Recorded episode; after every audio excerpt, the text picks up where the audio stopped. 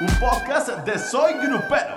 Quedará para el olvido en una historia más. Un fracaso, una derrota, nada que contar. Pues bienvenidos una vez más a Soy Grupero, el podcast. En esta ocasión, pues con un gran invitado, con el señor Luis Coronel, que bueno, pues es el primer podcast que hacemos de manera remota, ¿verdad, mi querido Uriel, por esto del coronavirus?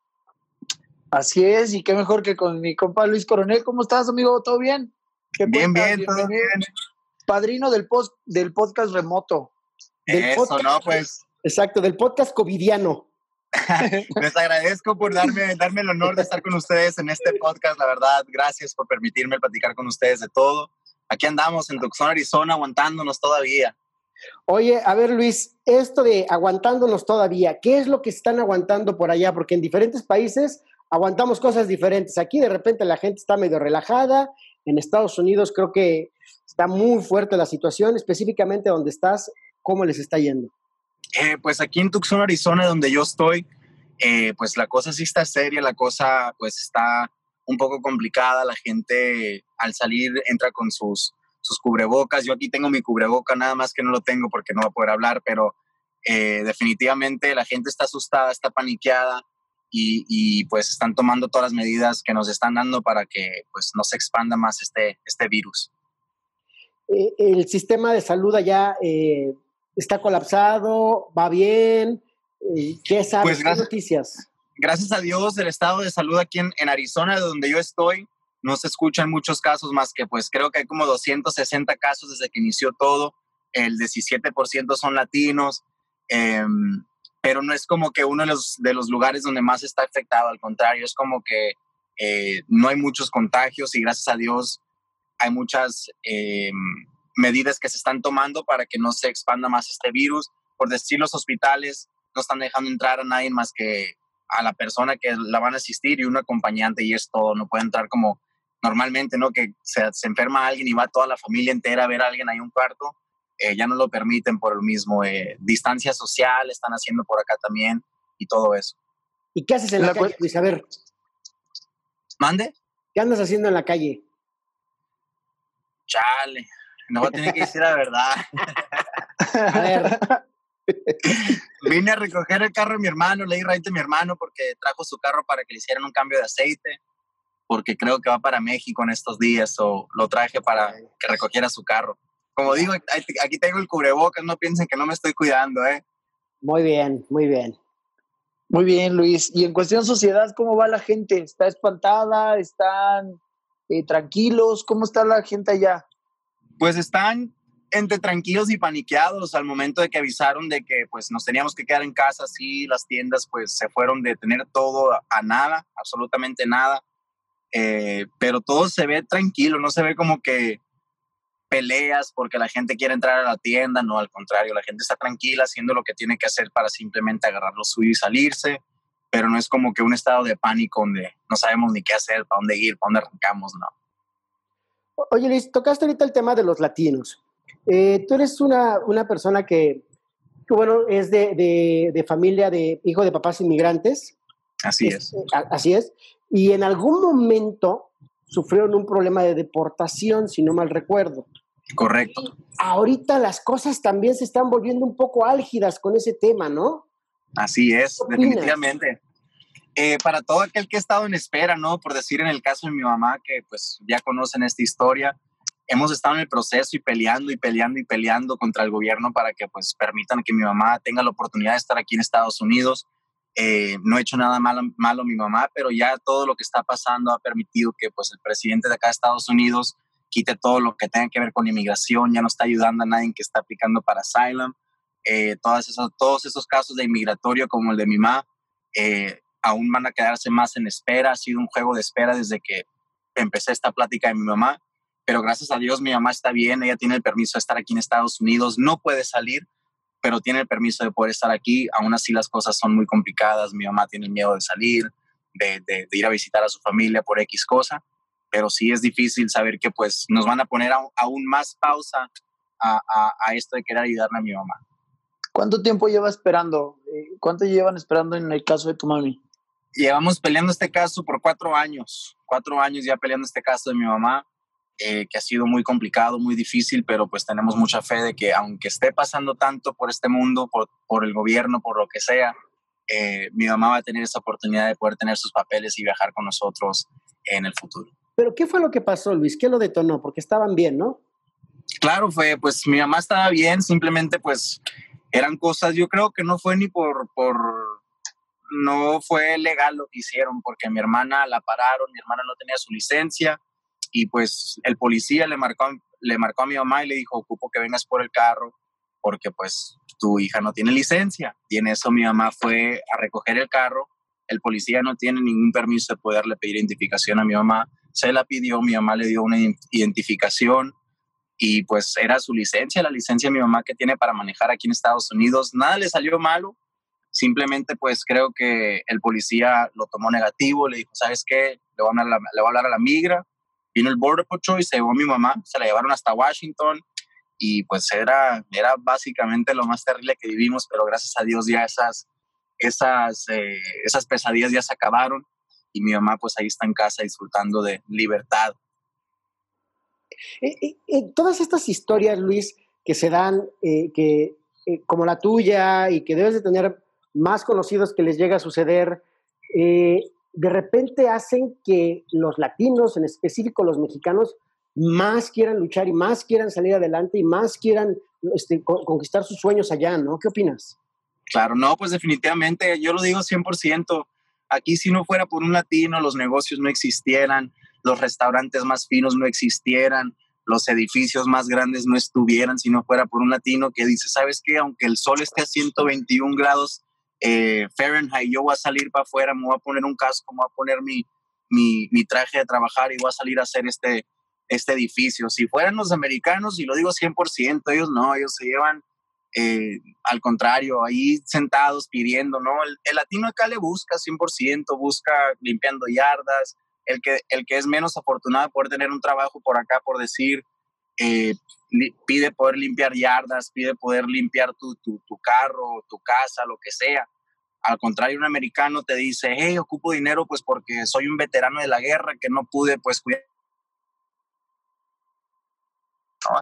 El mexicano y el latino siempre es como que el que quiere luchar, el que quiere salir adelante y sí, es como dices, como que el gobierno nos trata de hacer que nosotros nos esfuercemos más, que luchemos más por lo que queremos y como que nos dan esas, eh, menos oportunidades, diría como tanto lo tienen eh, todos los americanos. Oye Luis, en caso, vas, vas, vas.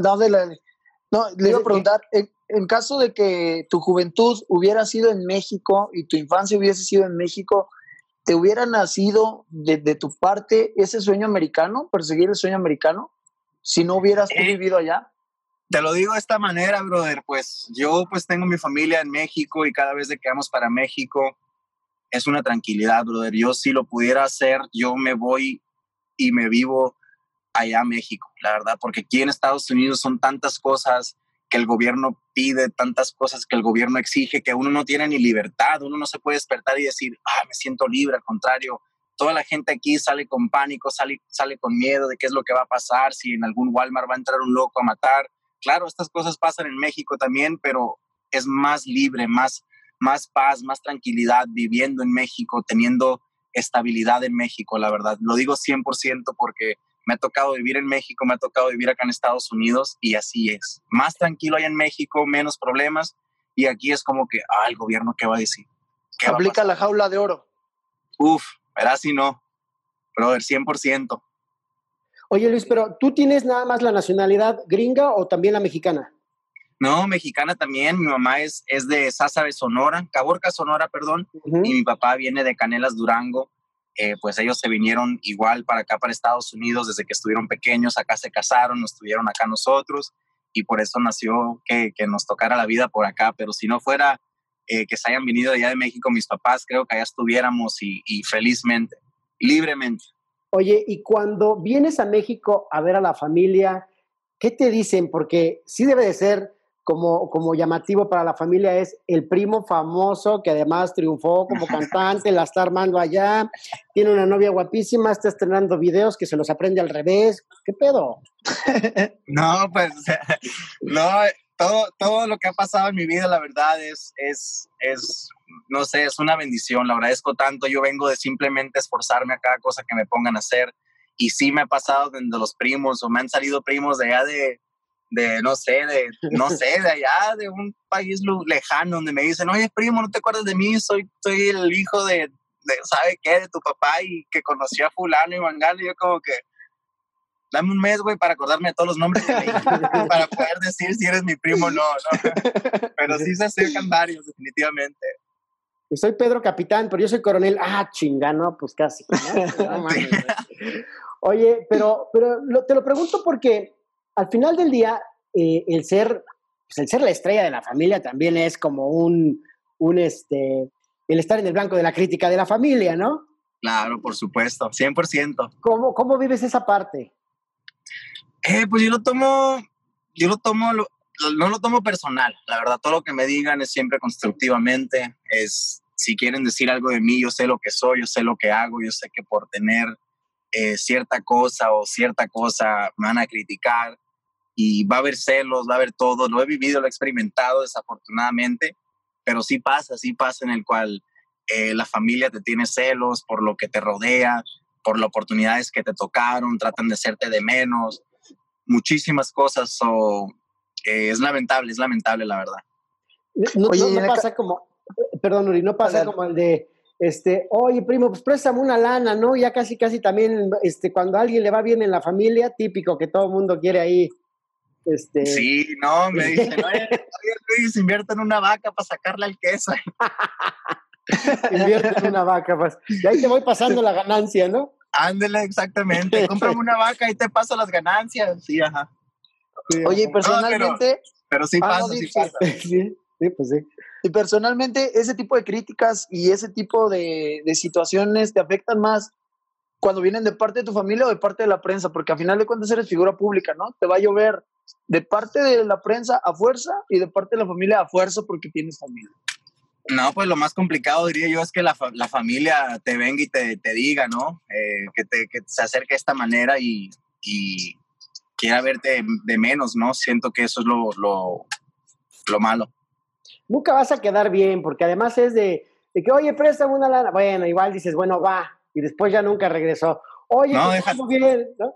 ¿Cómo exacto, dicen, no, préstame dinero y luego ya no regresó, les prestas y luego ya ya les prestaste esa vez, te dicen gracias y luego les, te piden otra vez y le dices, ¿sabes qué? Ya no puedo. ya se le subió. ya cambiaste. Ya, se le subió, exacto, exacto. Sí, no, nunca, nunca quedas bien, nunca quedas bien, esa es la verdad. Hasta, te da pena cobrar, ¿no? Te iba a decir que si me podías... Exacto. Oye, Luis, pero una cosa es nuestra familia que nos toca y otra cosa es la familia que escogemos. Allá en Estados Unidos ¿quiénes han sido la familia que tú has escogido? la familia que yo escogí. O mi, o mi sister, que, que, jalan conmigo parejo, ¿qué quieres. Vienen siendo ellos, mi hermana, mi hermano y mi mamá. Ellos son las personas en las que yo confío, las personas en las que yo regreso y les digo, ¿sabes qué? Esto me pasó, estoy pasando por este problema, cualquier cosa, vengo con mi familia y no me critican, no me juzgan, no me dicen, ay, es que eres un menso. No, al contrario, me dicen, es que estás teniendo problemas, ¿cómo te podemos ayudar? y, están para escuchar, no para criticar. So, la familia eh, siempre está ahí 100%, mi hermano, mi hermana y mi mamá. O sea, si ¿tienes algún mejor amigo? ¿Cómo? ¿Algún mejor amigo que sea como tu hermano, que confíes igual de plenamente en él? Así como mi hermano, no, la verdad que no. No hay, no hay ningún mejor amigo como mi hermano. Mi hermano es, es esa persona en la que confío 100% en la persona que nunca me ha, dado, me ha dado la espalda, en esa persona en la cual si hacemos algo mal, él viene y me dice, Luis, sé que hiciste mal, no tengas miedo de decírmelo, y él me abre estas puertas para tener la libertad de no tener ese miedo. So, eh, no hay nadie como mi hermano, la verdad, en que pueda decir que es como mi mejor amigo. O sea, si, si llegas y le dices, oye, brother, dame un consejo, fíjate que la novia y la exnovia se están peleando por redes sociales y cosas así. Verás si no me ayuda el cabrón. No, porque pasa, ¿no? Esas cosas pasan, creo, ¿no? Suelen pasar, claro, suelen pasar. Oye, bueno, pues eh, en, este sentido, eh, nos, nos, llama mucho la atención tu historia y ahorita lo estábamos debatiendo un poco Uriel y yo, porque sabemos la historia que viviste en un gimnasio Pero él decía que viviste en el gimnasio del box y yo, decí, yo dije que te dedicaste también al box, ¿o no? Así es, pues me dediqué al boxeo y también vivía en el gimnasio, por decir, eh, cuando falleció mi papá me quedé a vivir en ese gimnasio, viví por un año y medio y pues en ese tiempo no hacía nada más que entrenar, entrenar todos los días y sacar ese coraje. Usaba el gimnasio, las manoplas, los guantes para soltar todo ese coraje que tenía eh, cuando había fallecido mi papá por saber que alguien más pues eh, le arrebató la vida como sea. Tenía mucho coraje y pues el gimnasio me ayudó mucho para eso. Aún estaba viviendo ahí en el gimnasio, me levantaba todos los días y, y ahí mismo las, nacía todo. ¿Hace cuánto fue esta, esta tragedia de la familia? Hace ocho años, en noviembre ya van para nueve años este año. ¿Y cómo superas, sí, cómo superas esa edad algo tan fuerte, carnal? Ya sacaste en el gimnasio, ¿no? Pero usaste terapias, eh, porque es, es, una experiencia, no, no me imagino, la verdad, qué tan fuerte puede ser. Claro, es algo muy difícil eh, el perder un papá, no se, lo, no se lo deseo a nadie, absolutamente a nadie. Eh, pero cuando, cuando esto pasó, pues se derrumbó toda la familia, era como que el pilar de la casa, la persona que pues eh, siempre miraba tras sus pollitos, como le dicen ahí, siempre miraba tras su mamá. Cuando estaba mi papá, pues realmente no nos hacía falta y cuando él pues estuvo ausente, cuando se, se cuando falleció, cuando estuvo encarcelado, pues eh, nos fuimos para abajo, literal, mi mamá perdió la casa, estuvimos viviendo de, de entre casa a casa con mis tíos, y, fue una pérdida, la verdad, muy, muy, muy difícil, pero la fuerza que nos ha dado es eh, sus consejos. Antes de, de, fallecer siempre nos decía, no importa qué es lo que me pase, yo ya, yo ya viví mi vida, yo soy feliz, lo único que me importa es de que cuiden a su mamá, so, es lo que nos mantiene a nosotros, creo que felices, fuertes y tratando de cumplir todas las metas. Es eso que mi papá nos dijo y le prometimos, de hecho, antes de que falleciera, de que si algún momento algo pasara, íbamos a lograr de que mi madre siempre fuera feliz y gracias a Dios eh, mi mamá siempre amanece con una sonrisa y, creo que eso es lo más gratificante de todo. Eh, Luis, cuando hacemos este podcast siempre eh, hurgamos, por decirlo de alguna manera, en, la vida personal, porque es un podcast dedicado completamente a la persona que entrevistamos, ¿no? Entonces, ahorita tocaste un punto, un punto importante que a lo mejor pues, muchos desconocemos, ¿no? Eh, tu papá estuvo en la cárcel. ¿Qué sucedió? ¿Qué pasó? ¿Cómo? Llevó la policía, eh, lo encarcelaron, le dieron tres años, luego lo deportaron. Esos días fueron nostálgicos, día tras día. Me recuerdo que mi mamá pues se levantaba con una cara destrozada, nos daba desayuno, pero destrozadamente nos decía, mi hijo, pues ya me tengo que ir a trabajar y como que tenía que ir a buscarle, ¿me entiendes? Con ese con esa responsabilidad de decir, ay, ¿qué voy a ir a hacer mis hijos y los voy a dejar solos? O no sé, la preocupación de una madre yo sé que siempre es grandísima. Yo no soy una madre, no soy padre, eso no sé qué es lo que se siente ser, pero sé que son muy cuidadosos y al momento de que pase algo, pues ahí están 100%. Y, y pues mi mamá siempre ha sido así.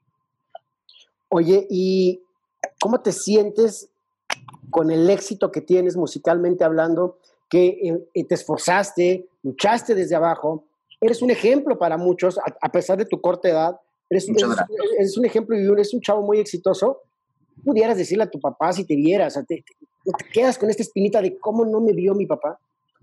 Claro, por supuesto, es lo que más, eh, más me detiene. En veces la pienso y digo, wow, quisiera parar y, y no hacerlo porque no está mi papá, pero también pienso y digo, yo sé que mi papá me acompaña, yo sé que he llegado así de lejos porque mi papá me ha abrido todas las puertas, yo sé que mi papá habla por mí, yo sé que él enfrenta a todos por mí, yo sé que él es la persona que me va guiando. siempre lo he sentido así de esa manera.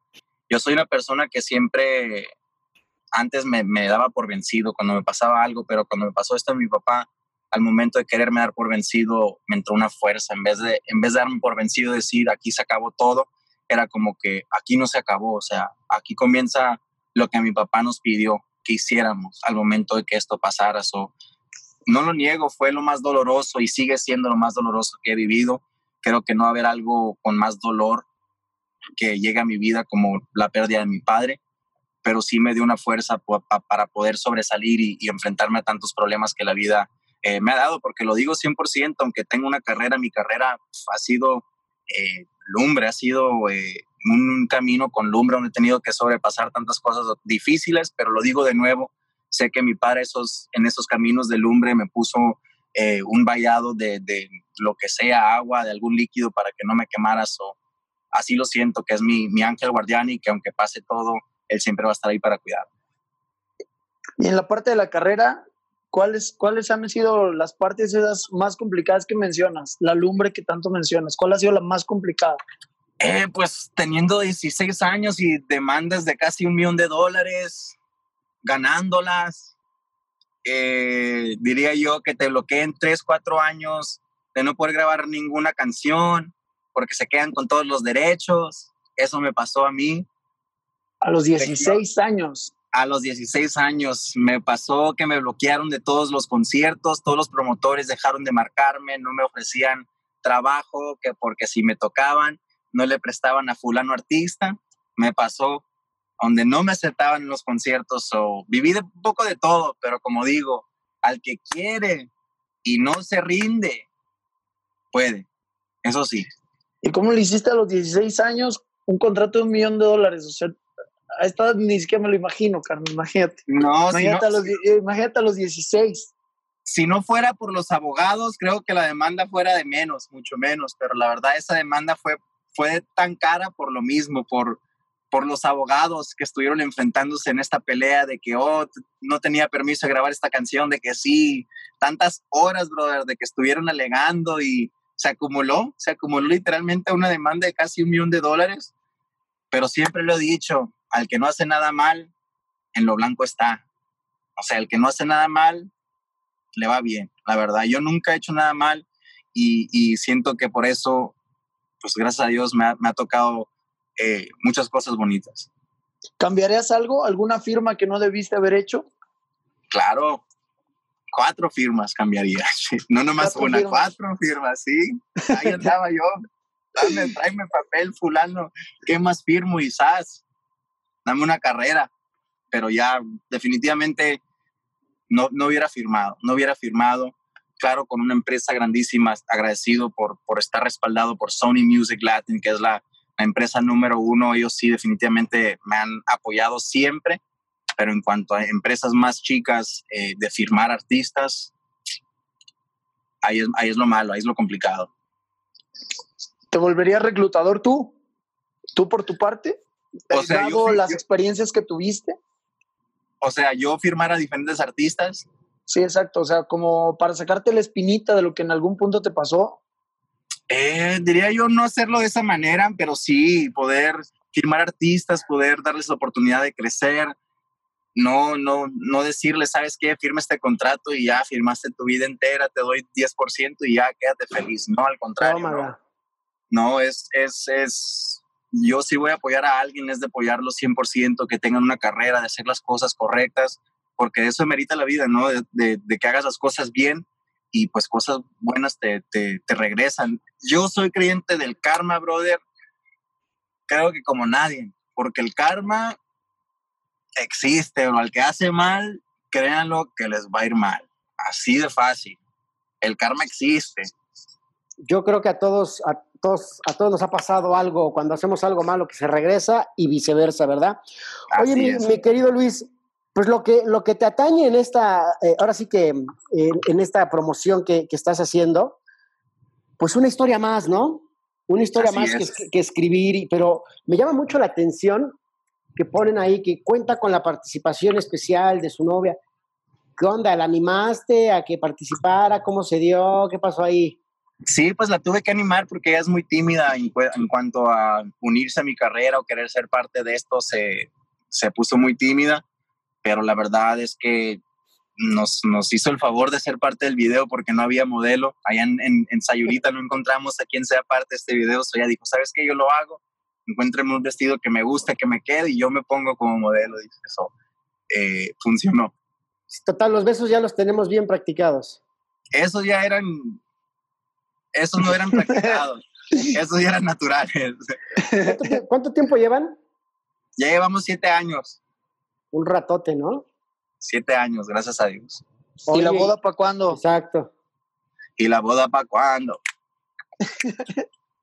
no, pues la, verdad, eh, sí me gustaría en algún futuro, pero quiero estar ya tranquilo, quiero poder vivir la experiencia, ¿no? De poder estar con mi pareja y todo eso, pero creo que todavía estoy en una etapa donde estoy conociendo muchísimo, no es que diga que quiero conocer diferentes mujeres, ¿no? Pero mi carrera está en un momento de, de, de, explotar y, y, no puedo dejar que, no digo de que la boda me va a detener, pero simplemente quiero estar enfocado en una cosa y no en, no en otra. Oye, ¿y cómo es un noviazgo en tiempos de cuarentena allá en Estados Unidos? Encerraditos. Juntitos. Juntitos, abrazaditos, aguantando el calor, acá sí hace calor. Sí, ¿verdad? ¿Ya viven juntos? Sí, estamos viviendo juntos, correcto. Ya, ok. Entonces ya digamos que las visitas son a casa de tus papás o de sus papás, ¿no? Correcto, así es. Muy bien, pues ya sigan viviendo en pecado, muy bien. Ah. Su cara. Oye, este, me, llama también la atención de este video que tuviste que aprenderte la letra al revés, ¿no? Así es, tuve que aprenderme la letra al revés.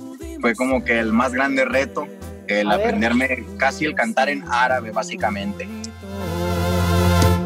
Pero lo hubiera no existe.